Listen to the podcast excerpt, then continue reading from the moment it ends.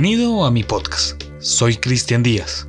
Un abrazo grande desde Colombia y muchas gracias por dedicar unos minutos de su tiempo para escuchar esto.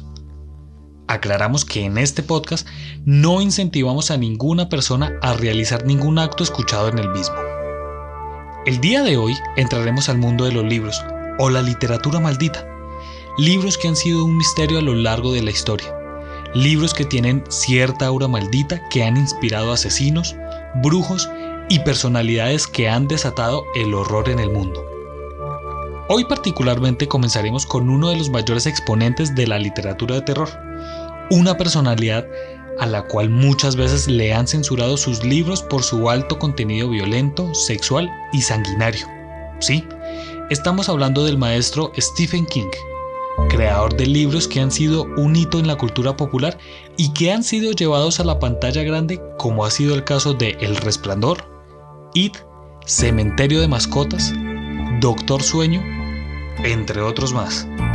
Pero el día de hoy nos reúne un libro que estuvo rodeado de unos acontecimientos que marcaron una parte oscura de los Estados Unidos y que mantiene cierto recelo en el país hasta el día de hoy. En este podcast hablaremos de la novela Rabia, la cual fue escrita en 1966 y fue publicada el 13 de septiembre de 1977, creada por Stephen King bajo el seudónimo de Richard Bachman. Esta novela cuenta la historia de Charles Deckett, un joven el cual es expulsado de la escuela por agredir a un profesor y días más tarde vuelve a su escuela con la pistola de su padre, secuestrando en un aula a todos sus compañeros. Esta es una pequeña reseña de la historia, ya que no quiero generar ningún spoiler para las personas que quieran leer este libro. Lo interesante del caso comienza en este punto. Esta novela es catalogada maldita no porque contenga algún rezo o alguna maldición para el lector. Es catalogada de esta manera ya que dicen que esta novela fue la que inspiró los sucesos más mórbidos realizados en instituciones educativas, los famosos tiroteos. Así que ajuste sus audífonos y escuche atentamente lo sucedido en estas instituciones. Era el año de 1988 y la primavera decoraba los cielos de la localidad de San Gabriel, en California, Estados Unidos, cuando Jeffrey Lane Cox, acompañado de su rifle, mantuvo durante 20 minutos a 60 compañeros en el aula de humanidades. En el transcurso de estos 20 minutos, Cox estuvo observando cada movimiento. Los miraba a los ojos sin ningún resentimiento por lo que estaba haciendo. Cuando de repente, tres jóvenes intentaron escapar del aula. Y esto provocó que Cox agarrara su rifle y a sangre fría les disparara provocando que sus cuerpos estallaran y sus vísceras salieran esparcidas por todo el lugar. Más tarde, un amigo de Cox declaró que este se había inspirado en el secuestro del vuelo 422 de Kuwait Airways y sí, en la novela Rabia, el cual había leído con insistencia porque se sentía identificado con el protagonista. Ahora nos transportamos a septiembre de 1989 y el otoño comenzaba a asomarse por los cielos norteamericanos, cuando un estudiante llamado Dustin Pierce de la secundaria del condado de Jackson, en Kentucky, entra en la clase de historia armado con una escopeta y dos temibles pistolas, tomando como rehén a toda su clase de historia a la que soltó tras nueve horas de enfrentamientos con la policía. Después de su captura, los agentes descubrieron la novela en su cuarto, por lo que especularon que ésta influyó en las decisiones que tomó Pierce. Ahora viajaremos a una de las épocas en la que todo niño es feliz.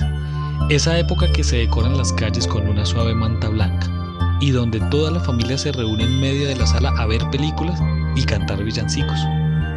Esa época en la cual todos pensamos que el mundo está lleno de armonía y paz.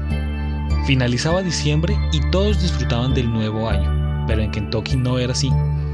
Allí, en el año de 1993, un joven que estudiaba en el instituto de Carter East, que respondía al nombre de Scott Pennington, retuvo a toda su clase durante 20 minutos. Agarró el revólver de su padre, apuntó a la cabeza de su profesora volándole la tapa de los sesos.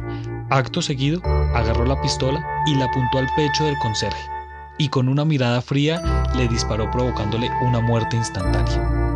Todo esto había sucedido porque la profesora le había dado un sobresaliente en el análisis que él había hecho de la novela. El caso que rebosó la paciencia del novelista ocurrió en diciembre de 1997 en el Instituto Heath West de Kentucky. El estudiante Michael Cardell mató a tres jóvenes de un grupo de oración e hirió a otros cinco con sus disparos. Después de ser aprendido, encontraron un ejemplar de rabia en su casillero y se piensa que la maldición lo sedujo para que él siguiera sus pasos. Después de lo ocurrido en estas ciudades, el novelista decidió sacar el libro de circulación argumentando.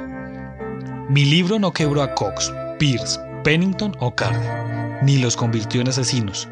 Encontraron algo en mi libro que les habló porque ya estaban rotos. Sin embargo, vi a Rabia como un posible acelerador, razón por la cual lo saqué de venta. Muchos de estos casos están decorados por maltratos, los cuales los victimarios antes fueron víctimas donde sufrieron acosos por sus compañeros y tal vez fueron maltratados en sus hogares. Sin embargo, esto no es justificable. Solo es una hipótesis que se me pasa por la cabeza.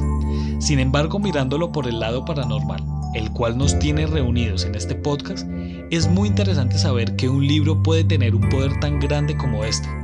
El verse reflejado en una personalidad tan compleja no deja de ser un misterio.